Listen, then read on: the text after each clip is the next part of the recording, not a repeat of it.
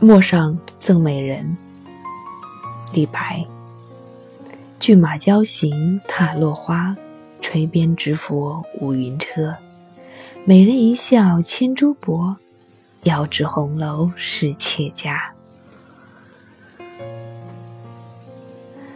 李白难得有一首写写美女的诗，虽然有翻译称这是李白在写自己。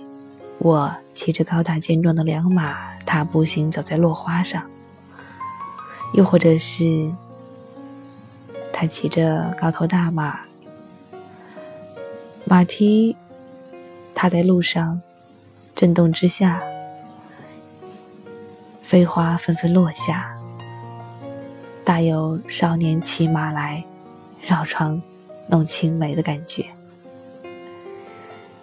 手中的马鞭故意的掠过华美的车架，这是在撩人家吗？调戏吗？车中美人却没有生气，笑着撩起了珠帘，遥遥指向前方的红楼，说：“那是我的家。”这大有妖气之家之意。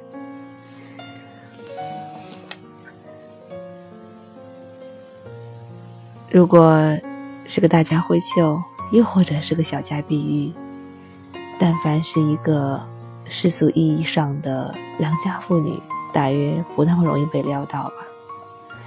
这美人恰好是个青楼女子，红楼，在古诗当中，往往都指代的是青楼。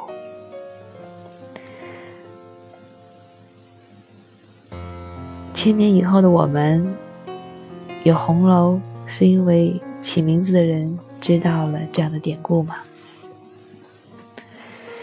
虽然在古时，青楼姬妾，并不是现在的青楼之意了。青楼女子也不一定都只是卖身而已，当中有很多人，真的是有才华、有才情的女子。但是他们的感情观，他们对待俊男美少年的态度，大约与世俗意义上的良家女性是不太一样的，或者也许我们可以说，是天性更加被解放了吧？良家的女孩这样被撩的时候，纵然心猿驰骋、心向往之，大约也没有那么大的胆量，直接就撩开珠帘说：“喏，我家在那儿，来吗？约吗？”只有这些青楼女子才有这样的敢爱敢恨、敢于直面突如其来的爱情、突如其来的被撩。读来。到很有一些欢快的感觉，但是不知道为什么，虽然翻译都说这是李白在写自己，就是那少年，可我怎么就不觉得呢？我老觉着这是他的幻想，或者是他看到别人的一段情愫。我老觉得李白是不需要爱情的，他好像是一个从天上掉下来的人。他的诗词很少写爱情，